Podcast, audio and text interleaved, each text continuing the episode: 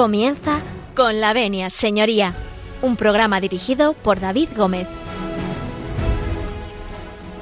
Muy buenos días y muy bienvenidos a Con la Venia, señoría. Bienvenidos a Radio María un lunes más. Abrimos las puertas de este consultorio jurídico que Radio María pone a disposición de todos ustedes, de este su despacho. Vamos a arrancar la mañana, hoy vamos a estar bajos de personal, pero no se preocupen porque tenemos a nuestro mejor espada en el estudio y vamos a tener pues eh, una mañana intensa de derecho que siempre viene bien. Así que si ustedes nos dan su permiso, pues nosotros vamos a entrar en sus casas, en sus coches, eh, en aquellos lugares donde ustedes escuchen Radio María. Les recuerdo que pueden ponerse en contacto con el programa en el correo electrónico con la se lo repito, con la venia arroba radiomaria.es y también a través de la página web de Radio María, que es www.radiomaria.es. Así que si ustedes nos dan su permiso, nosotros comenzamos.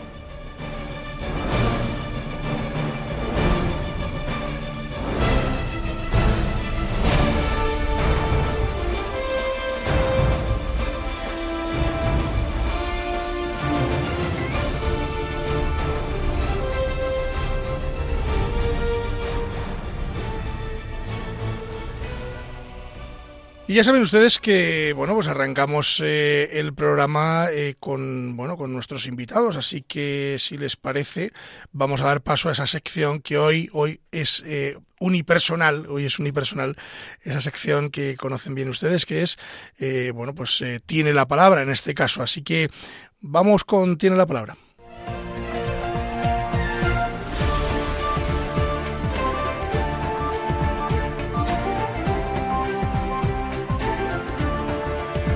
Tiene la palabra.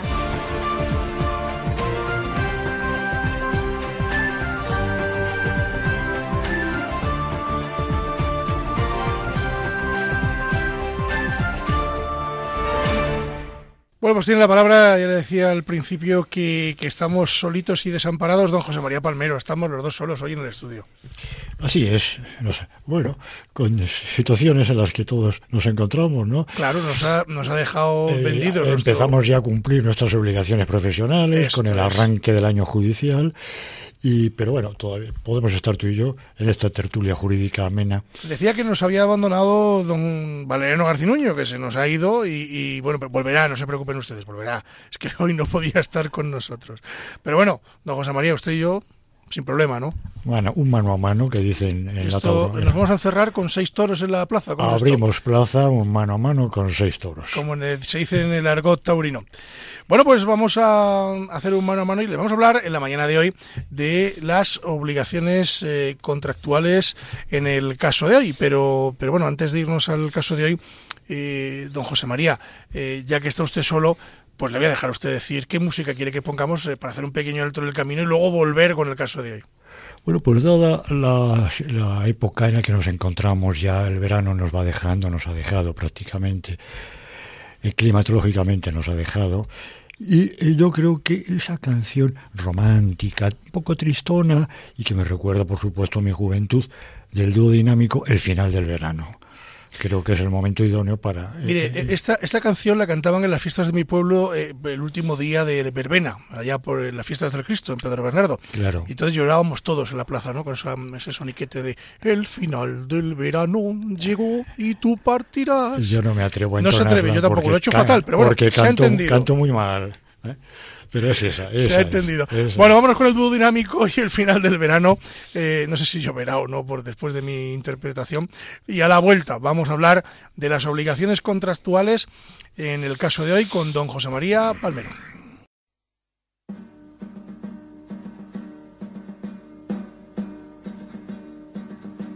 el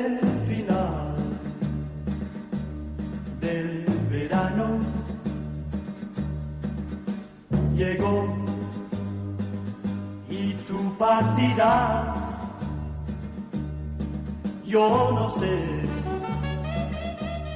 hasta cuándo este amor recordarás,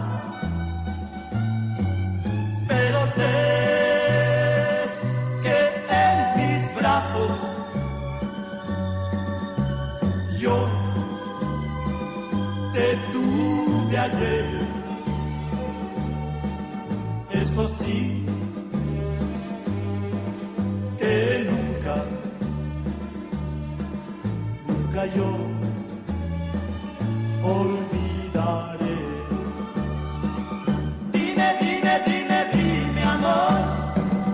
Dime, dime que es verdad lo que sientes en tu corazón.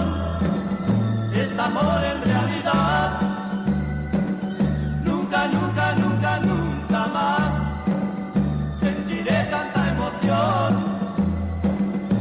como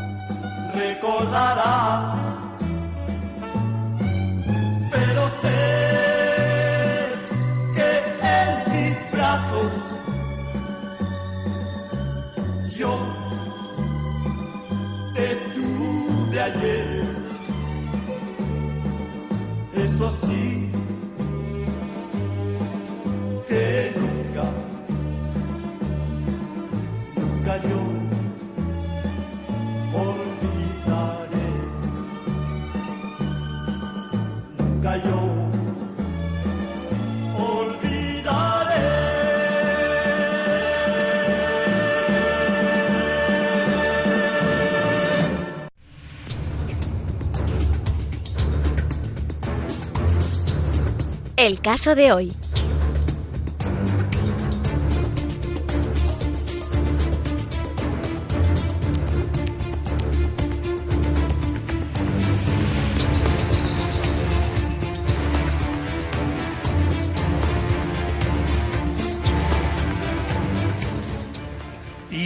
Las trompetas nos anuncian que, bueno, pues empezamos el caso de hoy, después de habernos, eh, en fin, despedido del verano con esta canción que don José María nos ha puesto del dúo dinámico.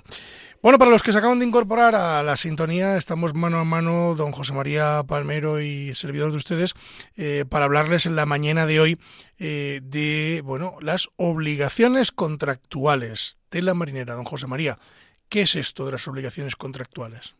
Y a usted, y a usted pues le voy a dejar un largo eh, espacio para que, porque eso es un doctor en este tema. ¿no? Bueno, algo sabemos, poco, pero algo sabemos. Tiene un doctorado, ¿eh? Bueno, ¿qué es la obligación contractual? Pues la obligación eh, contractual es nada más y nada menos que, como decían los romanos, obligatio es juris vinculum quod necessitate astringimur vel dandum, vel faciendum, vel prestandum. Arranca el derecho romano. La última vez que dijo usted esto en sala, creo que se tuvieron que llevar a la juez eh, porque la dio un síncope, no sabía lo que decía. Sí, se quedó un poquito agarrotada. Pero bueno, yo no puedo remediarlo. Pertenezco a la escuela A la vieja escuela del latín. del latín y no puedo remediarlo. Pero bueno, lo traduzco para nuestros oyentes de esta entrañable emisora y estos entrañables oyentes, que es nada más y nada menos que la obligación es un, un vínculo de derecho, un vínculo jurídico. ¿eh?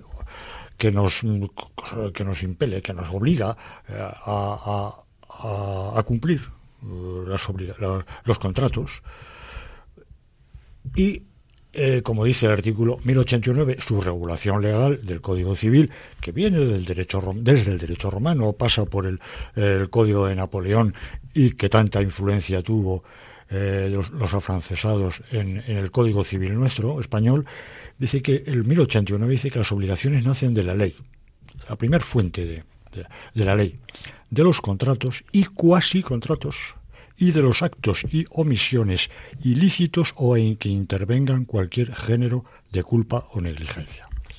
Con esto el legislador ya nos está advirtiendo de los tres grandes grupos de las obligaciones. Las que nacen de la ley, que esas dice el legislador que esas no se presumen, ojo, esas son de obligado cumplimiento y están ahí, están por disposición legal.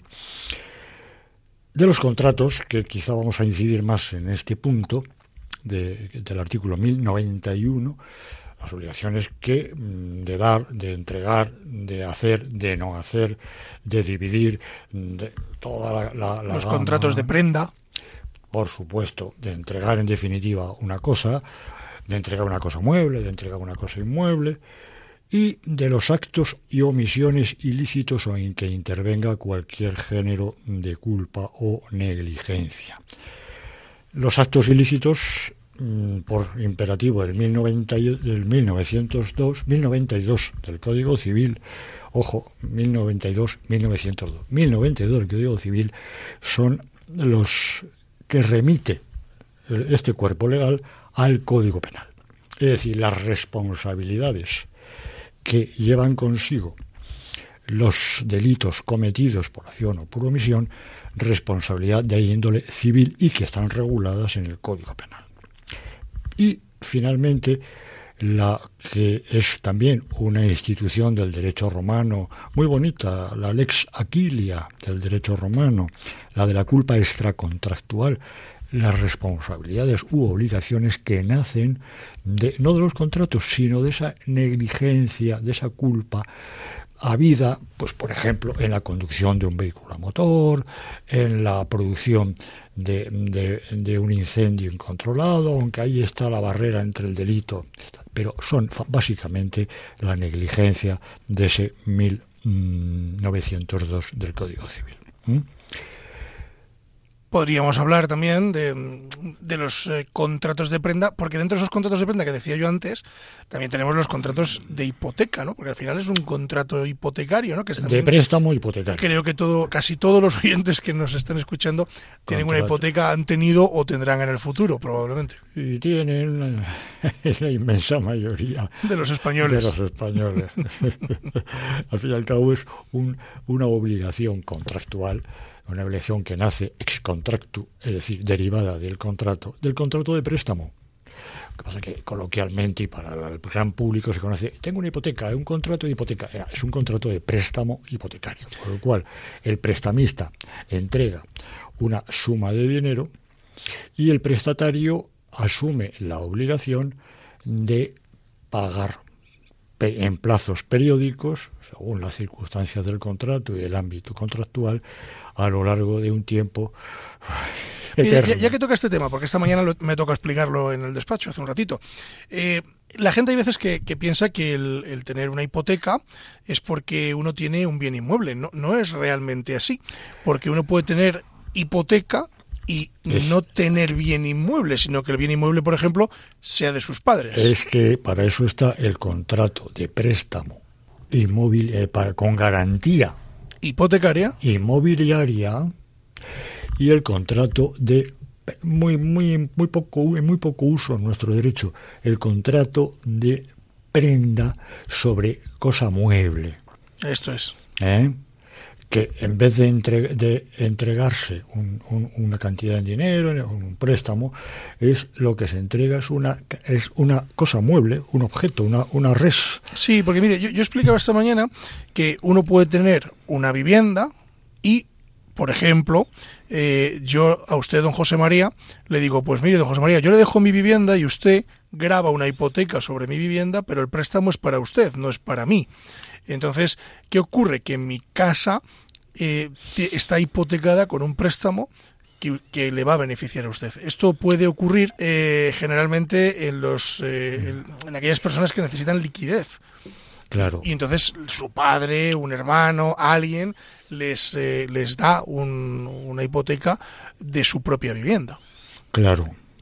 Pero es también, es también un poco atípico un poco atípico, porque date cuenta que mm, lo que mm, está, lo que se está grabando es la propiedad inmobiliaria, es el inmueble, es el solar, es el edificio construido y en definitiva mm, es una garantía que tiene el prestamista, la entidad bancaria que da el dinero, que presta el dinero para en caso de incumplimiento de la devolución del dinero, que es la que tiene el prestatario, poder hacer embargo, traba y embargo de ese, de ese bien mediante el régimen de nuestra ley hipotecaria que últimamente ha sido también muy, muy, muy modificada. Hay una, mm, una cosa que, que nos preguntan mucho habitualmente en, a los oyentes de Radio María, que es eh, el contrato de alquiler. Vamos a, irnos, vamos a hacer un cambio radical y vamos al contrato de, de alquiler, porque eh, en fin, hay muchos oyentes que sí que nos lo preguntan, o bien porque son inquilinos, o bien porque son, en este caso, eh, bueno, pues eh, arrendadores o arrendatarios eh, en sus distintos términos. Con lo cual, ¿cómo podríamos explicar, don José María, que un contrato de alquiler esté medianamente bien hecho? Mire usted, Me he puesto en un aprieto. No, Ah, bueno. ninguno, ninguno. El contrato de arrendamiento, el contrato de arrendamiento que en definitiva es el contrato de alquiler, pues me pregunta usted que cómo está bien hecho ese documento en el que se plasma Exacto. las responsabilidades.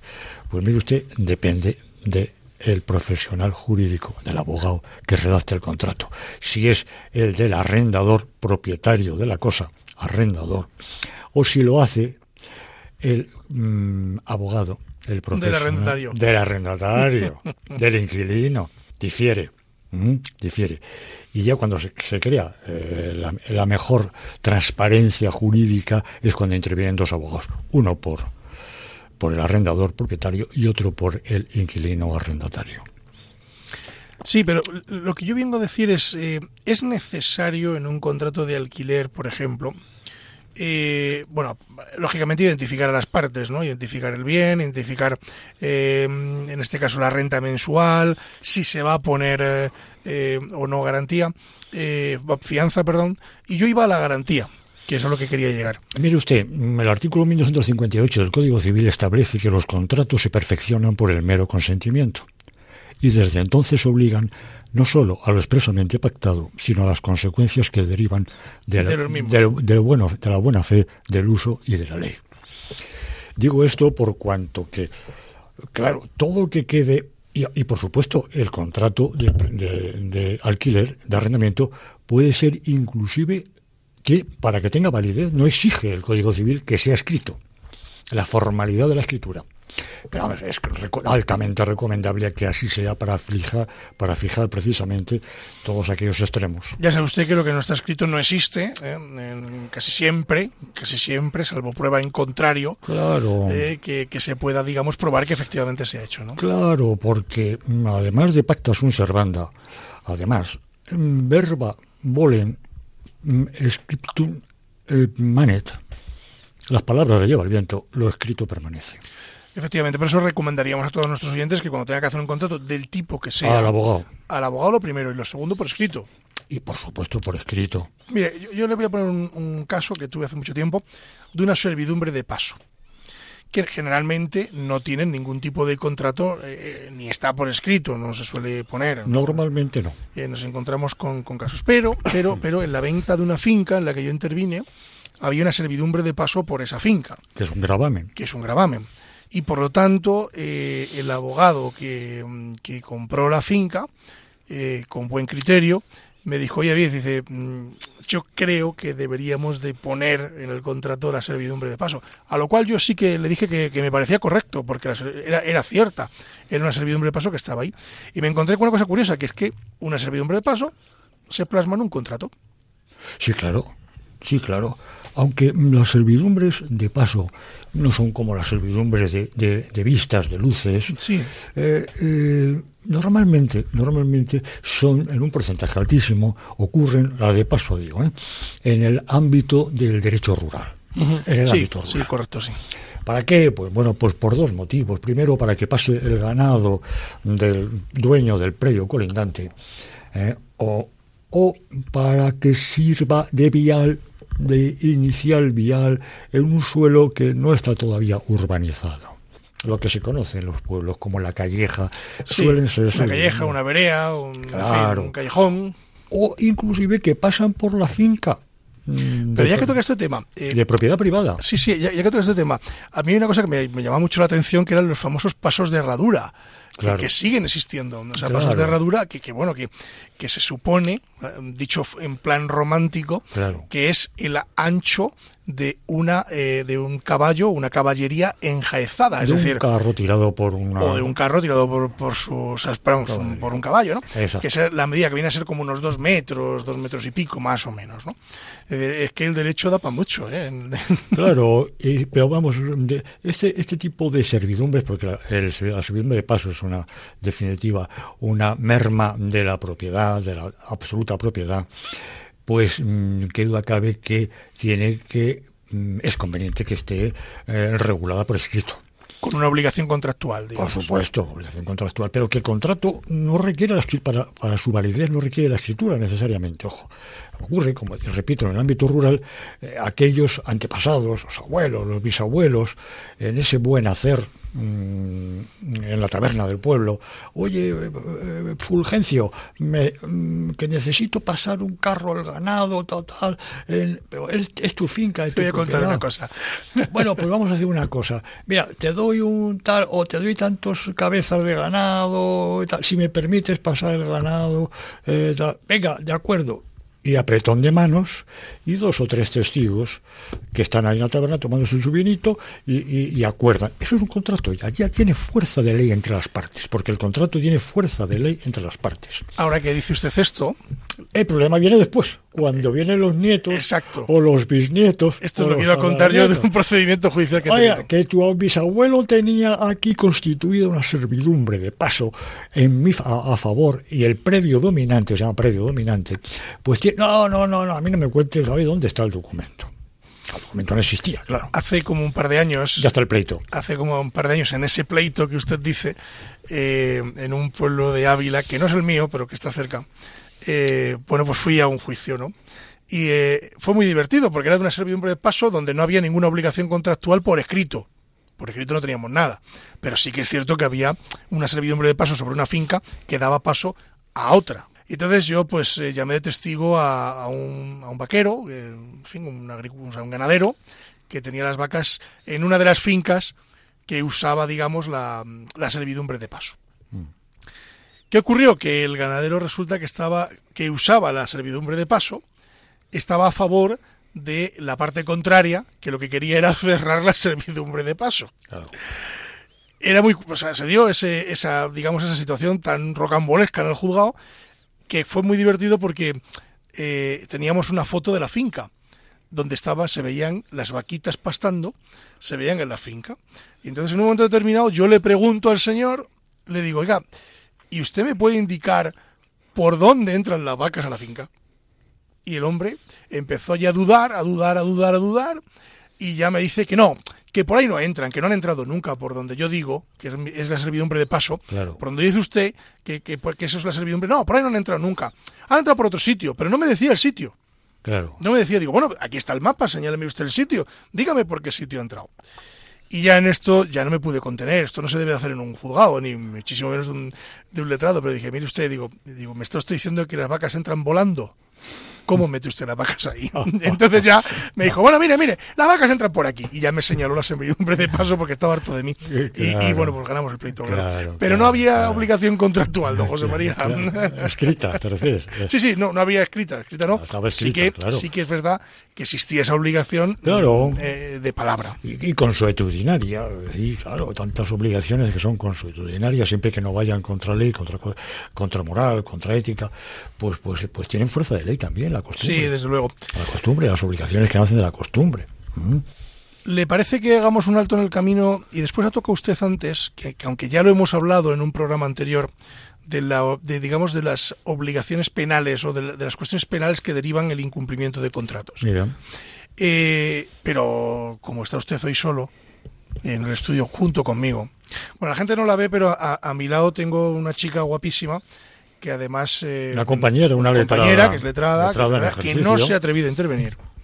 Pero que yo el otro día la pedí casi matrimonio en directo, vamos, que es, eh, pero no me quiere, no, me quiere contestar. Ya me bueno, contestará después. los que somos tímidos los que somos tímidos, pues los curros ocurre eso. Bueno, bromas aparte, vendrá a un programa con nosotros a hablar de, de lo que ella sabe, que es, eh, eh, bueno, pues es la protección de datos, esto que a usted y a mí, don José María, nos suena un poco a chino mandarín, pero que es tan importante en nuestro, Claro. en nuestro día a día. La ley, la ley de y protección. que de ella datos. domina, la estoy intentando engañar. Mm. Déjenme ustedes eh, diez minutos más, que la engaño y se viene a, a con la venia señoría. Bueno, dicho lo cual, vamos a hacer un alto en el camino. Y hemos traído una canción, pues también muy madrileña, don José María. ¿Qué nos trae usted para este alto en el camino? Eh, Pues, eh, ay, eh, la zarzuela. Yo es que tomo siempre la zarzuela. eh, Venga, venga, venga, si la canción es muy madrileña. Del llamado género chico y del casticismo. Esta no la puedo yo cantar, porque no me la sé. De, de mi pueblo, de mi pueblo, que es Madrid. Que en Madrid. Ah, ese pueblo tan grande. ¿eh? Y es de la zarzuela El niño judío, y es nada más y nada menos que esa copla que dice de España vengo, de España soy. Y mi cara serrana lo va diciendo. Creo que es una pieza musical muy bonita y muy eh, para ponerlo en actualidad. ¿eh? Decir, de España vengo, de España soy. Pues nada, de España vengo y de España soy y a la vuelta vamos a seguir hablando de las obligaciones contractuales con don José María Palmero y un servidor de ustedes.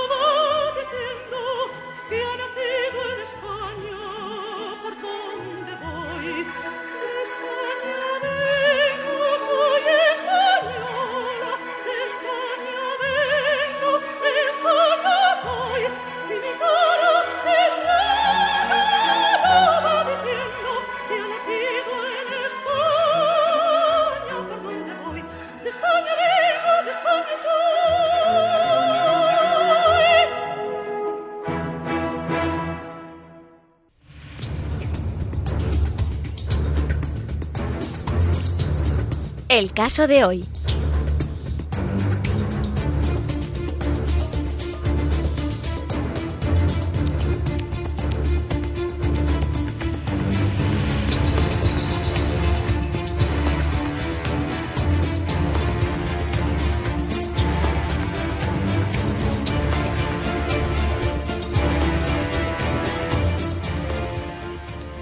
Llegando ya casi a la recta final del programa, nos quedan apenas 20 minutos eh, de, de esta nuestra tertulia. Eh, bueno, vamos a continuar hablando para aquellos que se han incorporado a las ondas de Radio María, eh, pues a lo largo de, de la mañana, desde mañana de lunes. Nos, queda, nos pasa siempre lo mismo, nos, Nos quedan pocos minutos y mucha materia. Pero nos queda un montón. Pero sí, y llevamos casi seis años, don José María. Vamos a empezar la sexta temporada dentro de unos días.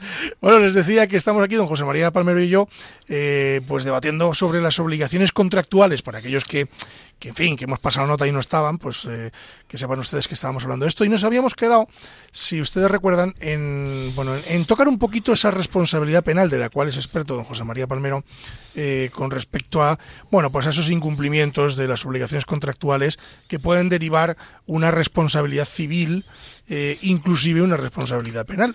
Don José María, ¿cómo, cómo explicamos esto? Pues eh, echando mano al Código Penal Vamos allá. y a la ley de enjuiciamiento criminal y a supletoria subsidiaria ley de enjuiciamiento civil. Bueno, pues eh, ¿qué ocurre cuando se comete un acto ilícito penal? Por acción o por omisión. Bueno, pues genera una mm, responsabilidad, un- una, una obligación de responder el presunto delincuente, en principio, luego será ya delincuente cuando la sentencia firme judicial lo declare así, pero en principio el presunto investigado, el presunto, pues está ya sometido a una responsabilidad, es decir, a una obligación de indemnizar, de eh, responder de las consecuencias dañosas lesivas que ha producido con su conducta. Pongamos que por caso, el quizá el caso más ejemplar sea el homicidio, el asesinato, las lesiones. Todas estas conductas castigadas por el Código Penal llevan aparejadas una responsabilidad, aparte de la penal, una responsabilidad civil, es decir, la obligación de indemnizar, de resarcir a la víctima. Y si lo llevamos al programa de hoy, eh, por ejemplo, un accidente de tráfico que provoca daños o la muerte de una persona, ¿podría ser así? Dentro del contrato, de, hablo dentro de... de- El accidente de tráfico puede generar dos tipos, dos líneas. Una responsabilidad penal, bueno, recordemos el caso de, del matador famoso, matador de toros, eh, Pepe Or- José Ortega Cano. Sí, es verdad, cierto. eh, donde mm, la defensa, eh, lógicamente, en buen, con buen criterio profesional, lo trataba de llevar a una culpa extracontractual, una culpa, eh, pero no un delito. Ahí es donde el juez examina, informado por el Ministerio Fiscal y por los abogados, letrados e intervinientes, si hay una conducta, un ilícito penal, o por el contrario no hay esa conducta penal, pero sí hay una, se genera una obligación de indemnizar. En el caso de Ortega Cano entendió el juzgado de instru- instructor y la audiencia provincial de Sevilla que estaba en curso en un delito de conducción temeraria. ¿Eh? Con lo cual eh, tenía que se derivaba una responsabilidad civil también. siempre de una de la responsabilidad penal, siempre hay una responsabilidad civil ex delicto, es decir, que nace de, de la, de- de la comisión del hecho delictivo. Que normalmente es, la como he dicho, la obligación de indemnizar, de reponer, de reparar el daño causado, indemnizar las lesiones, indemnizar la muerte de una persona, eh, indemnizar eh, eh, los daños ocasionados por un incendio. Y, y, don José María, eh, se me ocurre, así a bote pronto, dentro de un contrato se puede regular de alguna manera eh, alguna cláusula de tipo indemnizatorio, es decir, por el incumplimiento del mismo. Hay contratos que, a mi modo de ver, mm, es, eh, es una expresión errónea, desafortunada. Los contratos civiles con cláusula penal. A mí no es una cláusula penal. Ah, Sí, realmente. sí, lo entiendo. Eh, es equivocado el concepto, no es un. La cláusula. bueno, y tiene una cláusula penal. Por ejemplo, en la compraventa. Pues se pone una cláusula penal para en el caso de que no se produzca la venta en el plazo determinado, el contrato de arras. el Famoso contrato de arras, ¿no? Por ejemplo. eh, Que se bien- llaman arras penitenciarias. penitenciarias. Nada más y nada menos. Ojo, además que vienen establecidas, bien establecidas por el propio Código Civil. Que no es penitencia de Semana Santa, ¿no? Es que es penitencia de pena. En la construcción de un edificio, por ejemplo, es donde más impera esta, eh, mm, este tipo de, de condena, la condena, eh, la estipulación penal, pero que no es penal, que realmente es una obligación de resarcir, de indemnizar, pues por el retraso en la entrega de la obra, ¿eh?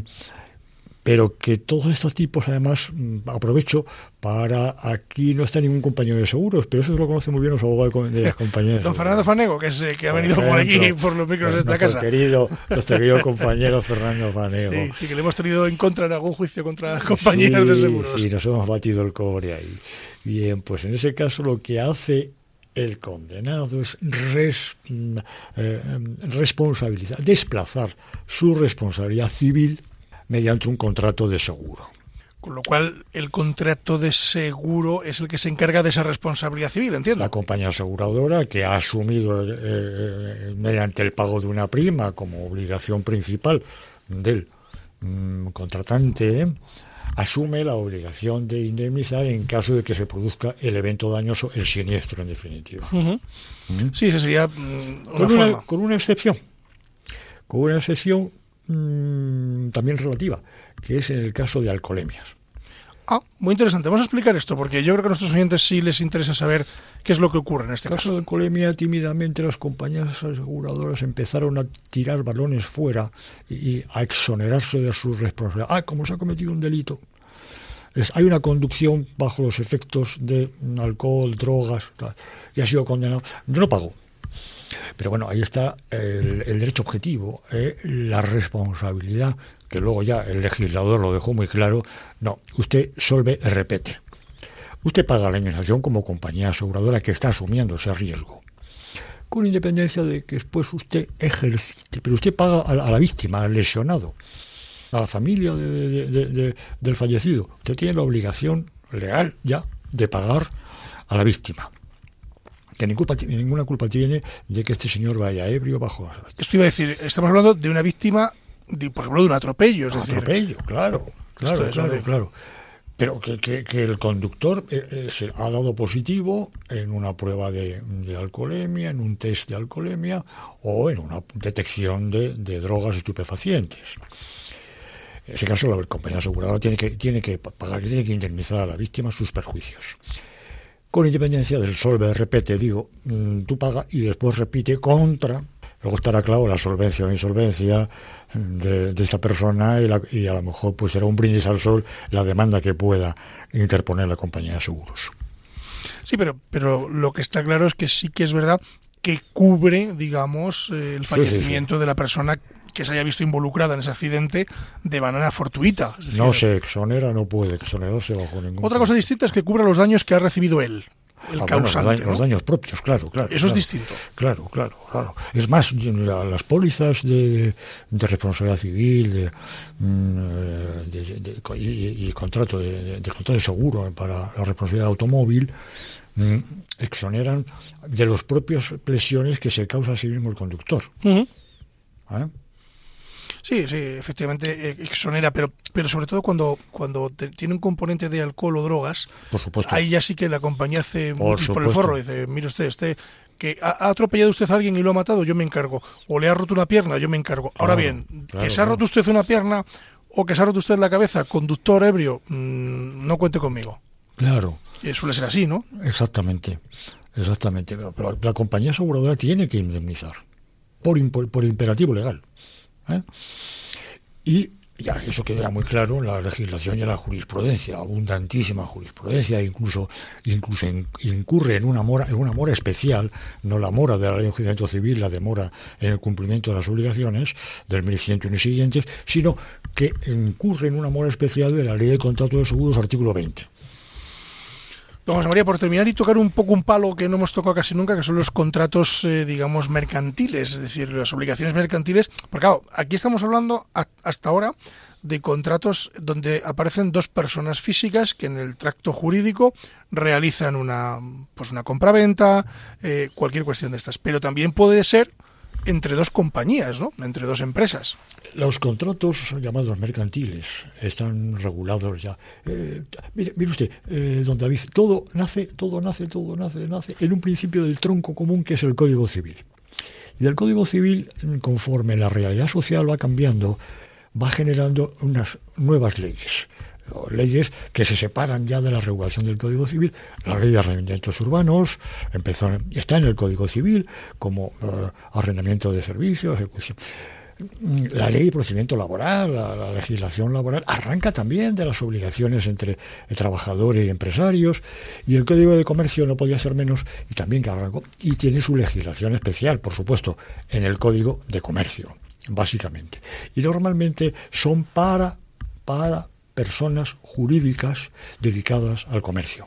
Con lo cual, dos personas jurídicas pueden pactar, eh, no digo cualquier cosa, pero sí que pueden, digamos, eh, plasmar por escrito eh, pues la compraventa de un inmueble, eh, el arrendamiento de otro inmueble, etcétera, etcétera. ¿no? Es decir, grandes compañías que sí que hacen estas cosas. O ventas. Pero no está, sí, por supuesto, la persona jurídica tiene capacidad jurídica y capacidad de obrar, ¿eh? como una persona física. Y sus responsabilidades también patrimoniales conforme a la ley de, de responsabilidad eh, civil de las eh, sociedades mercantiles, SA, SL, sociedades unipersonales, etcétera. Y claro, mm, pero, mm, pero tiene que ser materia mercantil. Del tráfico mercantil. Del tráfico mercantil. Del tráfico mercantil. Es decir, el, el supuesto que usted me, me- me indica No entraría. no entraría, porque ya es una compra-venta de un, de un de un edificio. ¿Y una compraventa de acciones? Una ¿Entre compañías? Una compra-venta de acciones sí entiendo Las que, famosas OPAs. que es materia mercantil. Las famosas OPAs. Sí es materia mercantil. Don José que- María, nos estamos quedando sin tiempo eh, y sí me gustaría... Y sin eh, dinero. y si- bueno, sin dinero ya Porque estábamos. ya al final del verano... sin dinero ya estábamos. Antes de entrar aquí. Pero ahora menos con las vacaciones Antes de entrar en este estudio. Con las estábamos- vacaciones estivales ahora menos Sí, todavía. sí, hemos estado, vamos, que nos hemos tenido que bañar en una bañera, eh, porque no, no nos ha dado De ni ni para ir a la playa, Pero no de, pero no de santidad. no de santidad. No.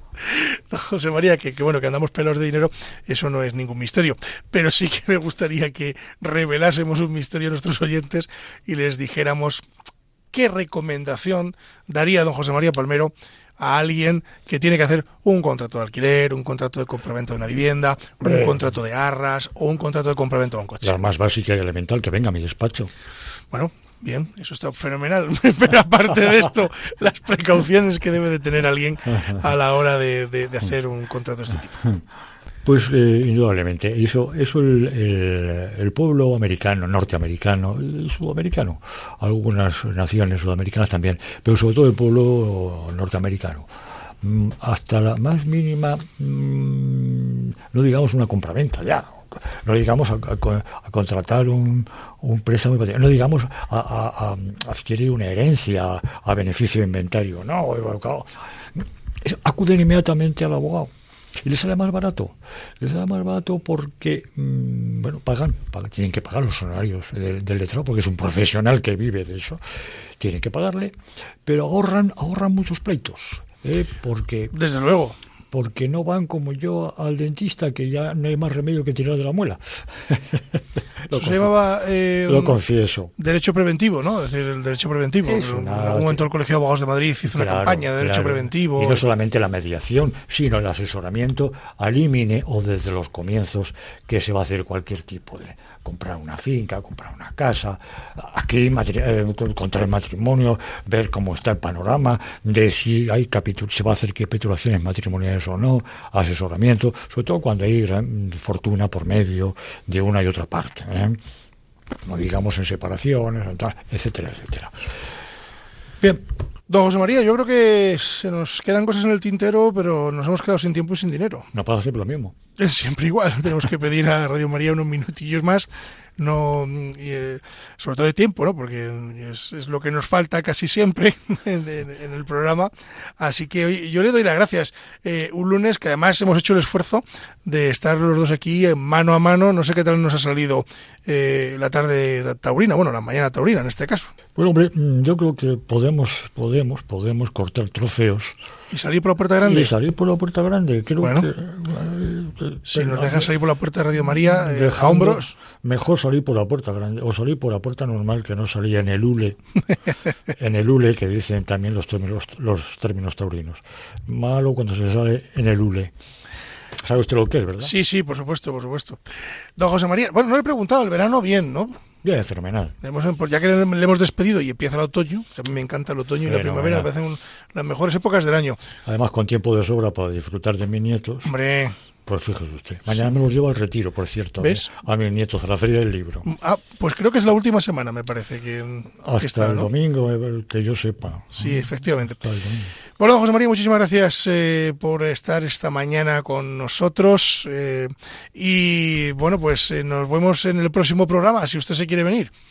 Ya que don Valeriano hoy nos ha hecho humo. Si los tribunales me lo permiten y no me lo impiden, aquí estamos. Gracias, don José María. A todos ustedes eh, decirles que nos tenemos que marchar, que nos hemos quedado sin tiempo y recordarles eh, que vayan a por el papel y a por ese bolígrafo. Venga, cojan el papel y boli. Eh, si lo tienen ustedes ahí en la mesilla, en, en fin, en el bolso, en el bote los lápices, cojan que les voy a dar el correo electrónico del programa, que es conlavenia arroba conlavenia arroba. A través de, mm, de este correo nos pueden mandar ustedes las sugerencias que estimen oportuno y las sugerencias también de programa. Ya saben ustedes que intentamos recogerlas todas e intentar, bueno, dar mm, solución y resultado a todo aquello que ustedes nos planteen. También lo pueden hacer a través de la página web de Radio María, que es www.radiomaria.es. Y, por supuesto, pueden mandar ustedes sus cartas al Paseo de Lanceros número 2 en Madrid, al programa a la atención de Con la Avenida Señoría. Bueno, nos hemos quedado sin tiempo. Yo me despido de ustedes. Espero que pasen un lunes espléndido, que, en fin, que arranquen el otoño lo mejor que puedan. eh, y que, bueno, pues nos acompañen ustedes dentro de 15 días eh, en esta Santa Casa. Recordarles, como siempre les recuerdo, que la justicia, si es justa, es doblemente justicia.